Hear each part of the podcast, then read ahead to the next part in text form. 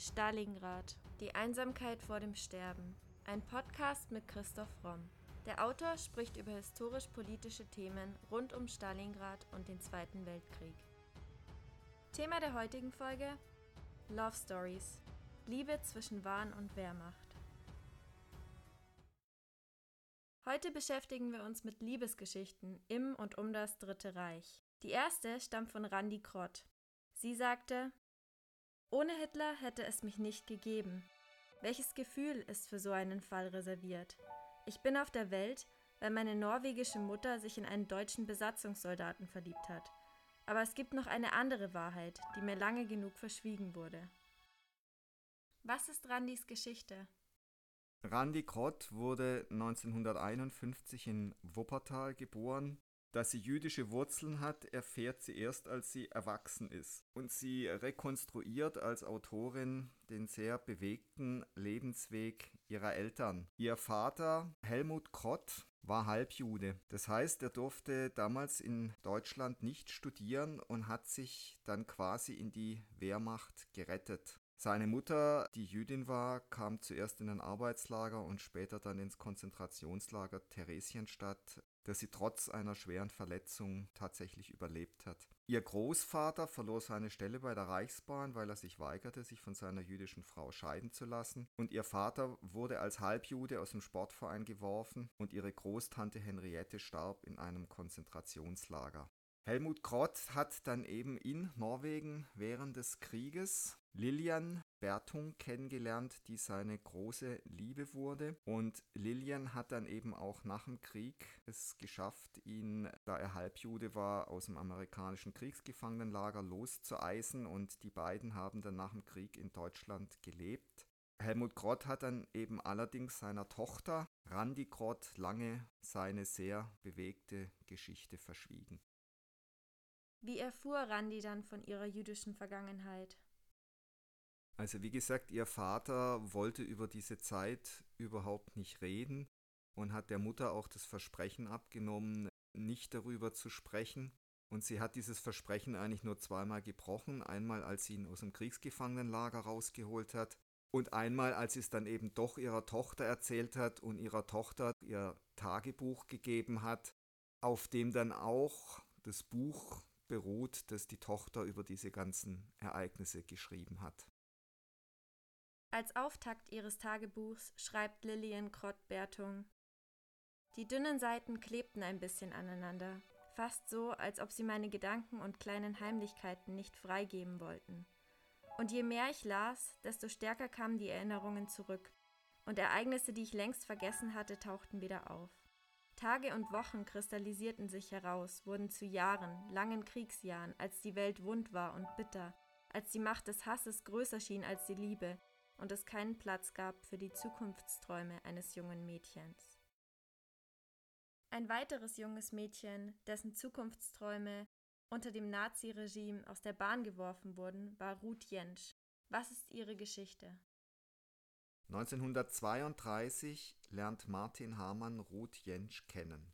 Sie verlieben sich, dürfen jedoch nicht heiraten, Jentschs Mutter ist jüdisch. Erst mehr als 60 Jahre später werden sie ein Paar. Als sie sich 32 in Leipzig kennenlernten, spielt es zunächst für beide keine Rolle, dass Ruth eine jüdische Mutter hatte.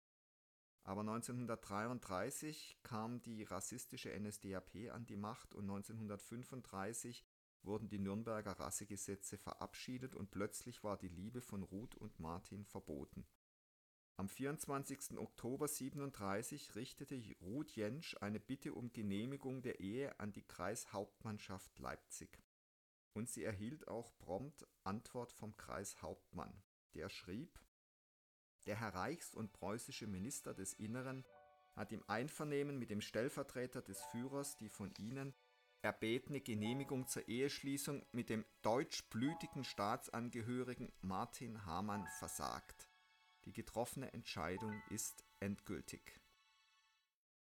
Die Gestapo bestellte Ruth sogar ein und drohte ihr mit staatspolizeilichen Maßnahmen bei wilder Ehe. Doch gaben sich die beiden Liebenden damit zufrieden? Martin Hamann hat versucht, mit einem Schreiben mit größtmöglicher Systemfreundlichkeit doch noch die Genehmigung zu bekommen. Und auch Ruths Vater, deutscher Soldat im Ersten Weltkrieg, Oberpostinspektor, hat sich für die beiden eingesetzt, aber es hat alles nichts genützt. Und dann mussten Ruth und Martin die Verlobung lösen. Beide überlebten die Nazizeit, Martin als Kriegssoldat, und danach gingen sie eigene Wege. Martin Hamann heiratete 1950, wurde Vater, zog 1958 als Versicherungskaufmann nach Bremen. Ruth Jentsch heiratete 1948, wurde Mutter, arbeitete in Leipzig als Buchhändlerin, später im Lektorat eines Verlages. Die beiden waren dann ab 1960 auch noch durch die Mauer getrennt. Doch auch damit endete die Geschichte der beiden noch nicht. Sie hatten noch etwas, das sie verband. Martin Hamann hatte Ruth Jentsch in glücklichen Zeiten ein Gedichtbüchlein gegeben, das die beiden später wieder verbinden sollte. Im Sommer 2002 bekam Martin einen Brief von Ruth, in dem sie schrieb: Lieber Martin, Freunde, denen ich aus meinem langen Leben berichtete, boten sich an, nach deiner Adresse zu forschen und hatten Erfolg ob er noch Interesse an dem Gedichtbüchlein habe. Martin erinnerte sich sofort, aber seiner Frau ging es nicht gut, sie starb 2003. Erst danach war er bereit für ein Wiedersehen. An Silvester 2003 gab Ruth, mittlerweile 90 und Martin 89, sein Gedichtbüchlein zurück. Die beiden waren dann nochmal ein Paar, waren in der Oper, besuchten sich bis Ruth Jentsch starb und Martin Hamann wieder allein war mit dieser Geschichte. Er schrieb sie mit 101 Jahren in einem Brief an seine Tochter auf, drei Wochen vor seinem Tod. Ein weiteres Hindernis für die Liebe zu dieser Zeit war die Vorstellung, die die Nazis von Liebe hatten. Diese findet sich auch sehr oft in Propagandafilmen wieder. Das beste Beispiel hierfür ist der Film Die große Liebe. Er wurde am 12.06.1942 im Berliner Uferpalast am Zoo, auch Germania-Palast genannt, uraufgeführt und brachte knapp 28 Millionen Besucher in die Kinos. Sarah Leander, Hauptdarstellerin, auch die Diva des Dritten Reichs genannt, lud für die Premiere ihres neuen Films sogar Propagandaminister Goebbels ein. Was ist die Geschichte dieses Films? Während eines kurzen Heimaturlaubs in Berlin lernt der junge Fliegeroffizier Paul Wendland die berühmte Varieté-Sängerin Holberg, also Sarah Leander, kennen und verliebt sich in sie. Obwohl Hannah in einer völlig anderen Welt lebt als er selbst, beschließt Paul, seine Angebetete kennenzulernen. Als ihm dies gelingt, hilft ihm ein Fliegeralarm. Hannah ist gezwungen, Paul mit zu sich nach Hause zu nehmen. Die beiden möchten heiraten, doch der Krieg lässt es nicht zu. Paul muss sofort zu einem Einsatz, der Führer ruft. Um sich abzulenken, nimmt Hannah ein Gastspiel in Rom an, Paul reist ihr nach. Seine Kriegseinsätze und ihre Auftritte machen ein regelmäßiges Zusammensein nicht leicht. Ihre Hochzeit muss mehrmals verschoben werden. Und als Wendlands bester Freund fällt, will er sich von Hannah trennen. Es kommt zum Streit zwischen den beiden. Paul glaubt nun, Hannah für immer verloren zu haben. Wenig später erhält Hannah die Nachricht, dass Paul abgeschossen wurde und sich in einem Lazarett befindet. Nun ist sie es, die zum Geliebten eilt. Diese Handlungsmuster, das billige, kitschige Melodram, das war bei den Nazis unglaublich beliebt. Das war die Art von Liebe, die sie zwischen den Menschen gepredigt haben, die auch immer einen hysterischen Tonfall hatte. Und das ist natürlich eine Art von Liebe, die wir auch heute noch in vielen Schlagern und auch in vielen Fernsehfilmen wieder treffen. Billy Wilder hat einmal gesagt, wenn man nun aber einen Unterhaltungsfilm machte, in Technicolor und mit einer Liebesgeschichte, raffiniert gemacht, um ein bisschen Ideologie an den Mann bringen zu helfen, mit einem solchen Film hätten wir ein glänzendes Stück Propaganda in der Hand. Die Leute würden für die Karten Schlange stehen und sobald sie im Kino wären, würde die Botschaft funktionieren. Leider gibt es diesen Film noch nicht. Ich möchte ihn machen. Er sagte das 1945 bei seiner Rückkehr nach Deutschland doch auch die Nazis wussten schon, dass gute Propagandafilme unterhalten müssen. Was wollten sie mit Die große Liebe propagieren? Die große Liebe ist ein Durchhaltestreifen, der die Opferbereitschaft der Frauen in Kriegszeiten propagiert. Auch die deutsche Filmindustrie hatte sich in den Jahren des Nationalsozialismus an einem ähnlichen Modell orientiert, wie es Walder im zerbombten Nachkriegs-Berlin formulierte. Die Regisseure setzten auf Stars und Liebeskomödien, um den Deutschen den Krieg schmackhaft zu machen. Romantische Komödien mit Musikeinlagen, Berlin als Handlungsort mit gekonnt in Szene gesetzten Sehenswürdigkeiten und NS-architektonischen Highlights, fesche Flieger und hübsche junge Frauen als Protagonistinnen. Alle Filme vermittelten eine unmissverständliche Botschaft. Krieg ist Sache des ganzen Volkes und erfordert Verzicht und Hingabe. Liebe dient dem Krieg und nicht umgekehrt. Aber die allein selig machende große Liebe hilft über alle Hindernisse hinweg und die Brücke von der Liebe zu einem Mitmenschen dann zur ganz großen seligmachenden Liebe zum Führer das war eben nur ein kleiner Schritt und damit haben die Nazis natürlich ganz geschickt gespielt. Und es ist ein bewährtes Rezept, von dem auch wir heute nicht frei sind, dass man eben in leichter Unterhaltung durchaus nicht harmlose Botschaften versteckt, um von immer größer werdenden Problemen abzulenken. Es gab zum Beispiel vor einigen Jahren einen Film über die Bombardierung von Dresden da bestand die Handlung darin, dass ein englischer Flieger abgeschossen wird, sich dann mit Bauchschuss in ein deutsches Lazarett schleppt, in einer deutschen Uniform, es dann zur ganz großen Liebe auf den ersten Blick mit einer deutschen Krankenschwester kommt und es dann tatsächlich eine Beischlafszene mit Bauchschuss gibt. Also von Melodramatik bis hin zum Schwachsinn ist das deutsche Fernsehen auch heute nicht frei. Die Fashion-Flieger, von denen vorher die Rede war, waren im nationalsozialistischen Propagandafilm eine wichtige Figur. Es wird oft gesagt, der nationalsozialistische Superman wäre ein Fliegeroffizier. Wie genau funktioniert diese Figur? Der Luftraum wurde zum Raum der Freiheit stilisiert, in dem die eigene Männlichkeit erprobt werden konnte. Die UFA-Piloten waren draufgängerisch und vereinten sämtliche Soldatentugenden wie Standhaftigkeit, Härte, Energie, Ausdauer, Teamgeist und Loyalität, dazu zwei besonders deutsche Qualitäten Disziplin und Ordnungssinn.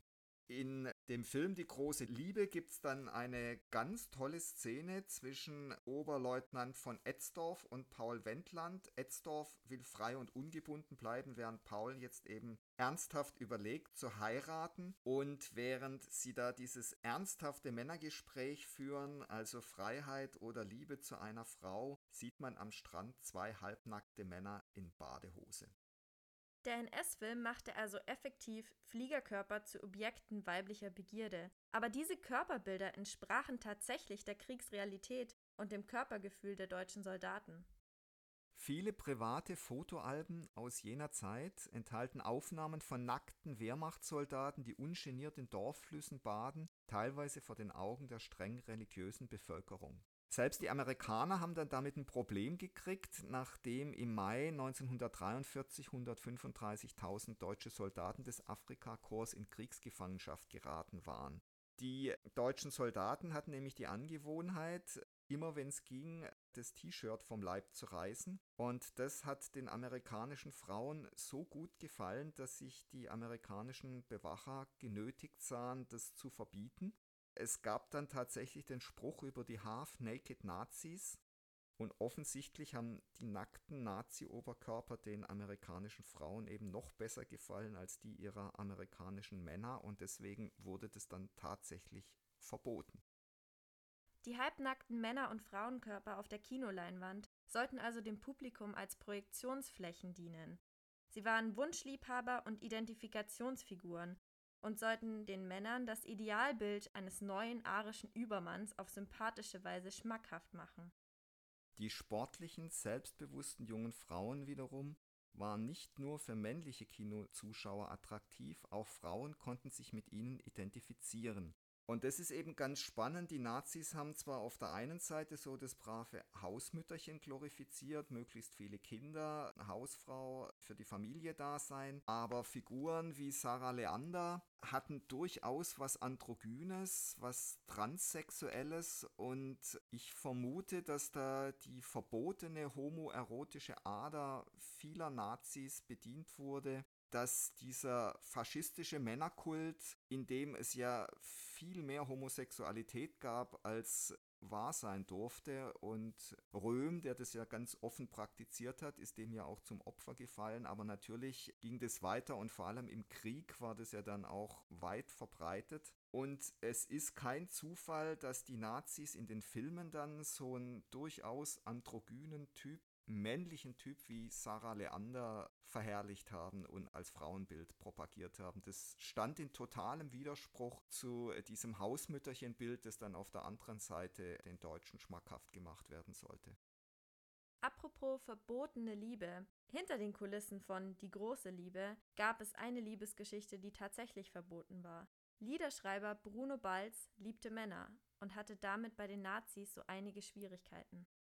Bruno Balz hat nicht nur für die große Liebe den Hit Davon geht die Welt nicht unter geschrieben, er hat auch bereits davor viele berühmte deutsche Schlagertexte verfasst. Und das war jetzt wirklich kurios, weil die Nazis ihn als Schwulen offiziell gehasst haben und er deswegen auch ins Gefängnis und sogar ins Konzentrationslager kam. Auf der anderen Seite hat man ihn eben immer wieder gebraucht die UFA-Chefs haben erkannt zum Beispiel, dass eben äh, die große Liebe ohne die Songtexte von Balz nicht zünden würde. Und dann hat man ihn eben immer wieder auch rausgeholt und ihn diese Schlagertexte schreiben lassen. Wann und unter welchem Vorwand wurde Balz dann zum ersten Mal verhaftet? 1936 wurde Balz zum ersten Mal verhaftet, nachdem 1933 herauskam, dass er zu dem jüdischen Sexualwissenschaftler Magnus Hirschfeld in enger Beziehung gestanden hatte. Und er wurde dann 36 bei einer Razzia im großen Tiergarten am Bahnhof Zoo verhaftet und verbrachte mehrere Monate im Gefängnis. Und weil aber die Nazis nicht auf seine Erfolgstexte verzichten wollten, ließen sie ihn unter vielen Bedingungen wieder frei. Er wurde nicht mehr fotografiert und sein Name wurde nicht mehr genannt. Außerdem wurde er gezwungen, eine Scheinehe einzugehen mit einer linientreuen Bäuerin aus Pommern. Trotz der Repressalien schrieb er einen Hit nach dem anderen und dabei legte er vieles auch durchaus subversiv an. 1941 stellte ihm die Gestapo allerdings eine Falle. Vor Beginn der Dreharbeiten zur großen Liebe hat Bruno Ball seinen Kollegen eingeladen, einen hübschen jungen Mann, und als er den dann zu vorgerückter Stunde ins Schlafzimmer lockt, dann gingen die Türen auf von seinen Schränken und die Gestapo stand da. Nach tagelanger Folter im Gestapo-Hauptquartier droht bald der Abtransport ins KZ. Eigentlich gab es keine Hoffnung mehr. Aber wie gesagt, man brauchte seine Texte und bald schrieb dann quasi wirklich um sein Leben. Und so entstanden die zwei berühmtesten Durchhalteschlager Davon geht die Welt nicht unter und Ich weiß, es wird einmal ein Wunder geschehen. Also diese Schmonzetten wurden geschrieben von Balz, damit er nicht ins KZ kam. Eigentlich hielt Balz seine Homosexualität größtenteils geheim. Aber später, nach dem Krieg, musste er sie benutzen, um sich seine Freiheit zu erkämpfen. Ja, er wurde 45 von den Amerikanern zunächst beschuldigt, Hitlers Hitschreiber gewesen zu sein und sich an der NS-Propaganda beteiligt zu haben. Und um diesen Vorwurf zu entkräften, musste er dann tatsächlich seine Homosexualität preisgeben und wurde dann am 26. Oktober 46 von der amerikanischen Alliiertenbehörde freigesprochen. Eine Scheidung aus seiner Zwangsehe mit der Bäuerin aus Pommern war allerdings nicht möglich, da diese die Einwilligung verweigerte. Die hatte also so viel Gefallen an Balz gefunden, dass sie ihn nicht mehr gehen lassen wollte, und Balz ließ dann in den 60er Jahren in Bad Wiese ein Haus für sich bauen, in dem sie eine eigene Wohnung bekam. Sein Name wurde auch nachträglich kaum in den Vor- oder Abspann der Filme aufgenommen, obwohl es technisch möglich gewesen wäre. Nach seinem Freispruch feierte Balz in den 60ern weitere Erfolge, doch selbst während dieser Zeit darf niemand von seiner Homosexualität wissen, schließlich ist der Paragraph 175 unverändert in Kraft, der wurde erst 1977 aus dem deutschen Strafgesetzbuch gestrichen. Doch tatsächlich findet Balz in dieser Zeit die Liebe, denn er lernt in den 60ern seinen späteren Lebensgefährten Jürgen Dreger kennen. Träger ist ungefähr 40 Jahre jünger als Balz und hat den Wunsch seines Lebensgefährten, dass zehn Jahre nach seinem Tod erst über sein Leben berichtet werden darf. Diesen Wunsch hat Träger respektiert und deswegen hat er auch erst angefangen 1998 den Nachlass und die Biografie von Bruno Balz aufzuarbeiten, mit dem Ziel, ihm seine Vergangenheit zurückzugeben. Was Balz allerdings nicht vorausgesehen hat, ist, dass seine Lieder auch nach seinem Tod noch von anderen interpretiert wurden und auch vorher schon.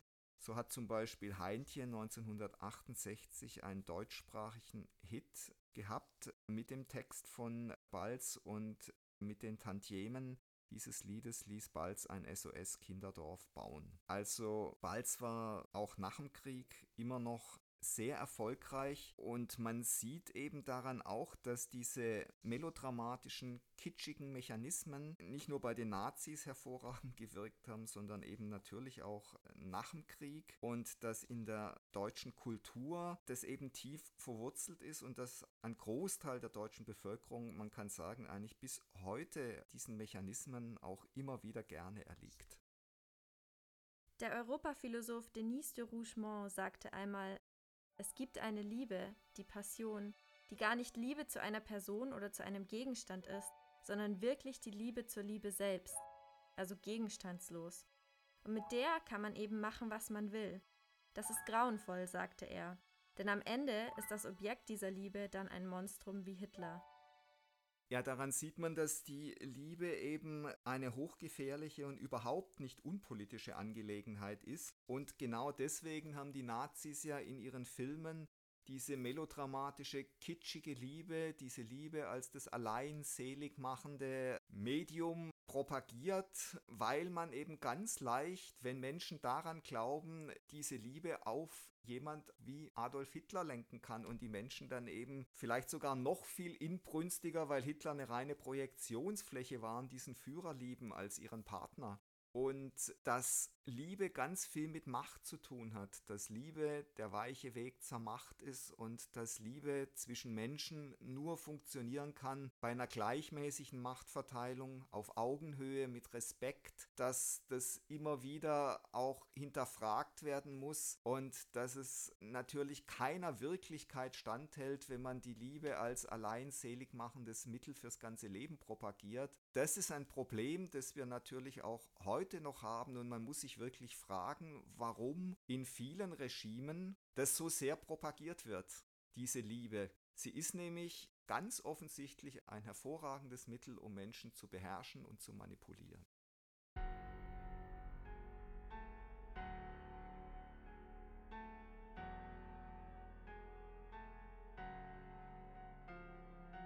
Das war Folge 62 unseres Podcasts Stalingrad, die Einsamkeit vor dem Sterben. Vielen Dank fürs Zuhören.